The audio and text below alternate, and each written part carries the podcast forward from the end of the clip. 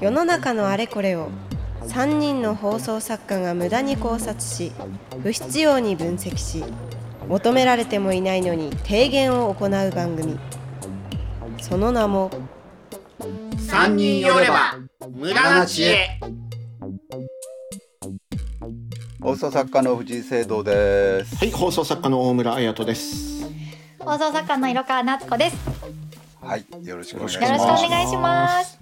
なんかね、今日はちょっと事情があって、早く 早くやんなきゃいけないと言われて、つい早口で喋ろうとしてるんですけど、はい。ですね。でも早口で喋ろうとゆっくり喋ろうと、あの時間は。持たす時間は一緒なんで、あんま意味がなかったなとはい。思ってるんですが、はい。えっ、とおメールを紹介させていただきますね。はいはい。はい。えっ、とスバルさんという20代の男性の方からいただきました。はい。M ステで平成レトロソング、平成レトロソング特集をやっていて、レトロと言えるのは10年、20年、それ以上、はい。どれくらい経った時に言えるのだろうと思いました。はい。地元には大正村、昭和村、明治村というテーマパークや博物館があるので、博物館化されたらレトロなのかなとうん。も思いましたとね。なるほどね。かっこで平成村もありますが、こちらは地名へなりにちなんだ道の駅と書いてあります。懐かしいですね。平成元ね年の時に。平成になった時に話題になりましたよね。これねえー言葉あるじゃないかってね。うんはい。ちなみに20代後半の自分はこのスバルさんですね。はいえーガングロやゲーム機などのスケルトンブームは平成レトロだと感じます。いいです。というお便りですね。これはあれですよね。ガングロゲースケルトンってなんか前懐かしいビジネスみたいな話で。そうです。ね。はい。少しね、話題このに上がりました、ね。辺が来るんじゃないのみたいな話をうん。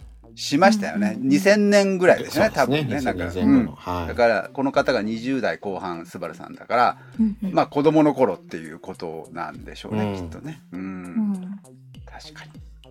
ということで今日はこのレトロということについて3人で語っていきたいなと思います。はい。はい。このメールから順に解き明かしていきますとですね、えー M ステで平成レトロソングをやったのはお二人はご存知ですか、いや、知らないですね。見なかやったでたんですすね。ね。えーね私も全く知らなくて、はいえーえーえーそんなことやってたんだだしバリバリ昭和の私としてはですね、えー平成レトロソングなんてもう言ってんだと思って、えー今日これを取り上げようと思ってですねはい。今あの平成レトロと検索したら、うん激怒っていうサジェストがってことですか？そうそうあの まあ平成世代がレトロと呼ぶなと激怒してるっていう、はいはいああ、なるほど。あまあそりゃそうだよなまだまだまだ平成は甘いですね。昭和はもうそんなの言われても何昭とも思和はねわないですけどね。もうもうその時期は過ぎましたからね もうねはあはいおもろ。でありました、はいそれで、えー、とこのお便りにもある地元には大正村昭和村明治村という、うんうん明治村が一番有名ですよね、うん。そうね。だと思いますけどね。うん私もそれぐらいしか。うん。はい愛知県であとのその大正村昭和村っていうのは岐阜県なんですけれども、うんうんまあまあ近いとこですね明治村も愛知県だけど結構岐阜県寄りのところにありますよね、うんであそんなのあんだと思ってた明治村は私行ったことあるんですけどもはい。調べたらですね、えー日本大正村日本昭和村というテーマパークがあって、うん日本しなぜついてるかっていうと、昭和村という実際の村はあるんですよなるほど他の県に。ああ、なるほど。そっかそっか。ちゃんとした村としてうんうん、群馬県とか福島県にあるんで日本昭和村、うん。でもこれは現在は岐阜清流里山公園というふうに名前が変わっております。なんだろう。日本昭和村ではなくなったようです。政治を政治を感じますね。なん でしょうねうん日本昭和村じゃもうダメなのかなよくわかんないですけどね。うんえーで日本平成村というのも後にあるみたいですね。えーやっぱりねあのこの道の駅とは別にまたあるみたいですね。はい。さすがに令和村はまだありませんけ 今です逆に難しいな。ど。というような状況で、えーはいレトロということについて考えてみたいと思いますが、うんうん今色川さんがおっしゃったように、はいえー、と平成レトロソングでうん。我々はもう何とも思わないです。ですね。うん。長いですからね、平成。うん平成30年ありますけれどもそうですね。はいうんでどういう曲が入ってると思います？平成レトロソングってえー、レト、レトロ。え、TK サウンドですかね。えっ、とね、はい。この中90で年代じゃないのかなっていう。ロマンスの神様はいはい。まあそうですね。なるほど。そういうことなの栄光のか。架け橋、はい。はい栄光の架け橋も一緒になっちゃう。なんかごったにな感じですね。うん。でこれやっぱりね多分激怒って言ってもまあ本当にねマジで怒ってるわけじゃないと思うんですけれども、うんうんうんうん自分たちの青春時代を昔にするなって思ってる方たちがいるっていうことですよね、うんうんきっとね。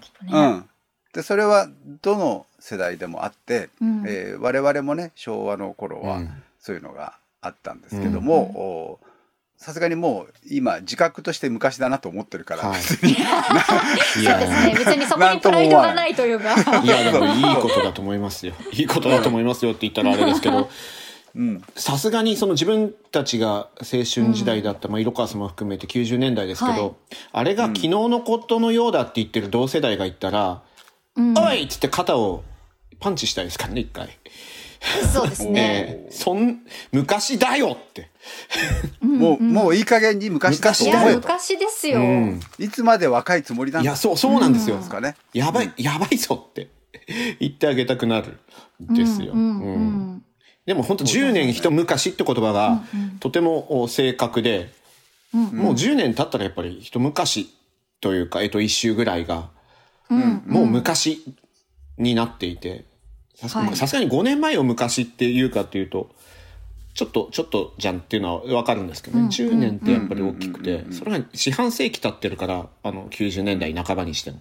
まあね、30年。だから平成平成のうん元年の時の流行と、はいはい。30年の時の流行を全部平成。っていうんだよそれね。雑なんですよね。雑ですね、確かに。ここなんだ。だよね。うん平成の、だから本当、後ろの方に生まれた子たちは、ちょっと激怒っていう気持ちはわかりますよね。わかりますよね、うん確かにね。うん、多少はだって45年前じゃんってこといや、じゃそうです。よね。そう。で同じことは昭和レトロにも言えて、う。うんん、うん。昭和はもうね70年あ60 64年とから、ね。あ60年か、60年あったわけですから、うん。しかも戦前と戦後の昭和はもう全然違うんだけれども、うん、うん、昭和レトロって一括りにしてると、うん。え？とか思う人が多いのは当然ですよはね。い。うん。今、うん。今やね、昭和歌謡って皆さん呼んでるのって、うん。昭和最後の10年のおことであって、うん、うん、うん。そうですよね。あのーうん。これ何の時かな？忘れましたけどもあの、うん。夏メロっていうのが夏メロとはい。か思い出のメロディーっていうのが、これ私の子供の頃に夏メロとかいうのがなんか言い始めてほう。でその頃テレビでね、はい。多分夏夏メロはテレ東が言い始めたんじゃないかな、うん。で NHK が思い出のメロディーだったと思うんですけども、でもい意味するところは一緒じゃないですか。うん、うん。で当時やってたのがやっぱりねそれこそ何青い山脈みたいな戦後のね、うん。もう上海帰りのリルとかねこれ戦前なのかな？よくわかりません。戦中なのか よくわかりませんけども、うんうん、うん。で私は子供の子供の頃中学生とか高校生とか、ちょちょっと曖昧ですけどまあ子供ですうよね、ん。の時にあこんな曲があるんだ。だしあ意外にいいじゃん。と思ったりとか、うん。あるいはまあそれこそ青い山脈みたいななんかそのドラマの中でよく使われている歴史を表すアイコンとしての曲じゃないですか、はいあれってね、うんうん。戦後を直後を表すね、うん。はい。だからあこういう楽曲なんだと思ってあ懐かしいと思う大人たちがいるよなと思って、毎年毎年やってんなと思ってて。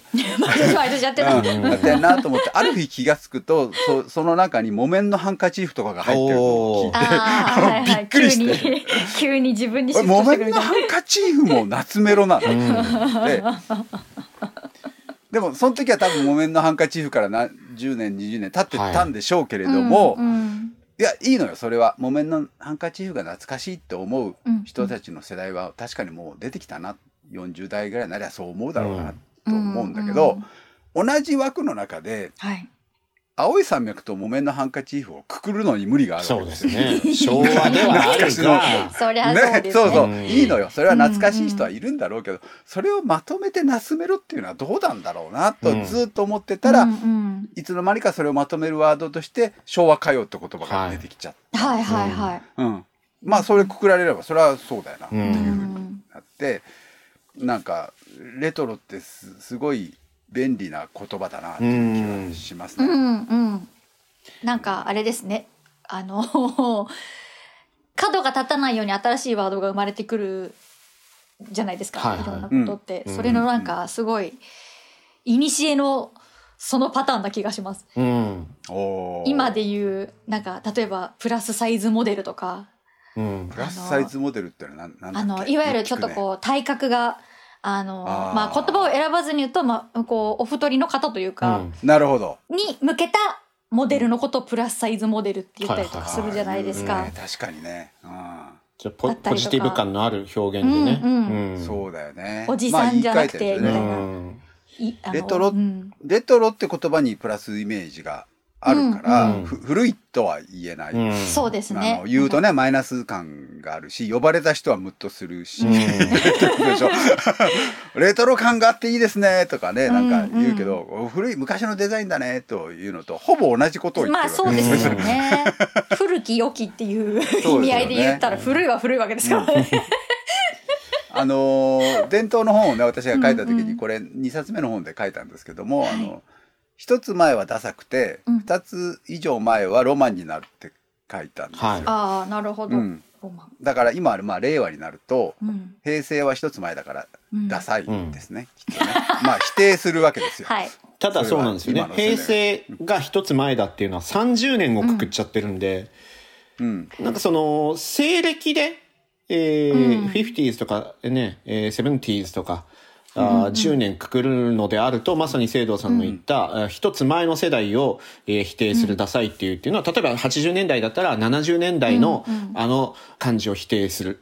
で、60年代に流行ってた音楽を uh 取り入れたチェッカーズみたいな形で。となので一個前を否定するっていうのはそのやっぱり 10, 10年おきなのかなっていう、まあでも多分それをね、うん。あのなんだろう 80s が 70s を否定するって分かるじゃない。ですか。で言語で言っちゃうと平成になっちゃうし、うんうんうん昭和になっちゃうそよね。うそれはちょっとだから無理がそうあるんですそうそう無理があるのよ。でもっと言うとじゃあ近代は江戸を否定するってことになるわけですよ。明治は。まあまあでも明で治って。江戸の260年を否定することになってるわけ。まあ明治はは、そういう成り立ちっちゃ成り立ちですけどね。武家武家社会を全部否定するから、あうん。の太政改政府とかもう律令世代に戻っちゃううん。明治の頭あその前一個前に戻ろうとしたらそうそうそう、一個前だから武士の前に戻っちゃうわけですよ。まあまあ、うん。だから明治の初めってああいうそね。そのなんか復古調に超復古調になっちゃうわけ。うん王政復古の大号令でしたからね、そうそうそうそう。だから戦後も戦前の否定になるそうわけでですすよね。ねうんはいはい。そうですね。直前のくくりを否定するっていう。うんでくくり方はいろいろある。で昭和を否定してるわけじゃなくて戦前を全部否定。するわけだから。うんそれで言うともう平成って言っちゃったらもう丸ごと否定することに 丸ごとダサくてその前はロマンがあるよレトロだよっていうふうにうんなっちゃうから一番近い平成の人がカチンとくるっていうのはいがはいはい。よくわかりますよね。なんやかやでやっぱりメディアもね昭和歌謡とかもそうですけど、うん。こんなに若い人なのに昭和歌謡に興味があるんですよっていうあの、うん。人使いすぎですよね、そう私はどうかと思ってますあれは。うんうん。本当はそうじゃない人の方がたくさんいるのに。物言いが。何言ってんのって思いながら でその時にはい。便利なくくり方ってやっぱりあって、うん。はい。これも前言ったと思いますけど「うんうん。三丁目の夕日」はい、はい。の映画ね、うんうん。昭和歌謡昭和っていうとあれが出てくるんですよ、あの世界観が、はい。うんうんうん。あれは昭和です30年ぐらいの、そうですね。33年、で4年あたりですね、うん。続も含めて、であの映画のプロデューサーと話した時にそのプロデューサーは僕よりちょっと上だから、そのリアルタイムでそれを知ってる人なんですけれども、うんうんうん。映画スタッフは若いんですよ、うん。もっとね。知らないの、うんその時代をね。でその人たちが思う昭和を作ったらあれだったんで、うん。はい。知ってるプロデューサーは違うっていうのがもう最初から分かって、はい。ああ、なるほど。こんなに古臭くない。当時ここんなにちょっとレトロすぎないよって思ったけど、うん作り手は知らないからレトロに寄せて作っちゃうんですよね。でしょうね。うんでプロデューサーがまあこれは商売上は偉かったんですけれども、うんうんでも若者が思う昭和はこれだからこれでいいと思ってゴーサインを出したらしいんですよ。うん。うんうんうん。であれが大ヒットしちゃったからしましたね。うん、以降昭和っていうのはもうあの絵柄になっちゃうわけ。そうですね。全部あね。ーはいあのちょっと実際の昭和とは違ううん、昭和になっちゃって。でこの間まで朝ドラでやってたはい。えっ。と、カムカムカムカムエブリバディ。あれ昭和の終わりの頃とかが出てくる100年のものがそうですね。はい。ううん。見てたんですけど、は もう見事に三丁目の夕日世界を昭和の最後まで引きずってんのよ、うん。違いますよね。セットも何もかも、うん。いやこんな昔じゃないよ昭和の終わりって、ね。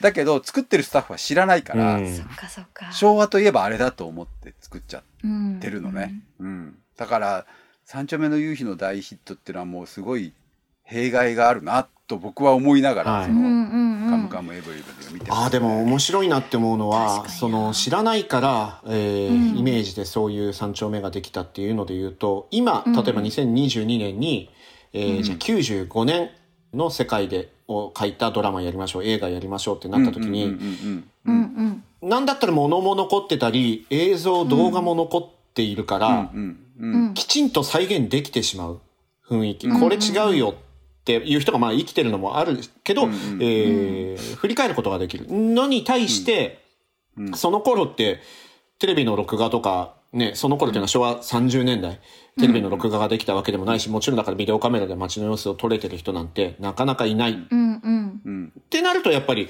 再現するのがむ難しいというかイイメージでこうあってほしいっていう方に。でしかもそのたまに見るうん。ビデオとかも白黒だったりとか、うん、はいそうそうはいはいそうそなんかもやがかった感じだからう。うんうんそういうイメージに引きずられるって、今はもうお正確にできちゃうですよね。うんうん。ですね。ううんんうん。だからその三丁目の夕日の時もそう言ってましたけど、うん。近いところを作るの方が難しいんだよね。うん知ってる人が生きてるからね確かに。うん。あの時代劇の江戸時代ってデタラメですよ。は まだまだ続く3人の無駄知恵。ポッドキャスト版はここでお別れ。一体どこに行き着くか。続きは audiobook.jp でお楽しみください。